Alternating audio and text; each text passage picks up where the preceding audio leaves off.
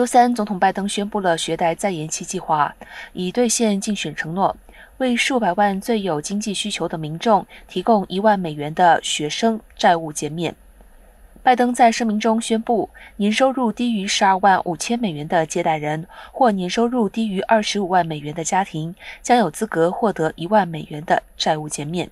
对于佩尔助学金的获得者，这是最为有经济需求的本科生保留的。联邦政府将会取消高达一万美元的额外联邦贷款债务。拜登还将暂停联邦学生贷款支付，他称之为最后一次，直到二零二二年底。他定于周三下午在白宫发表讲话，向公众公布他的提议。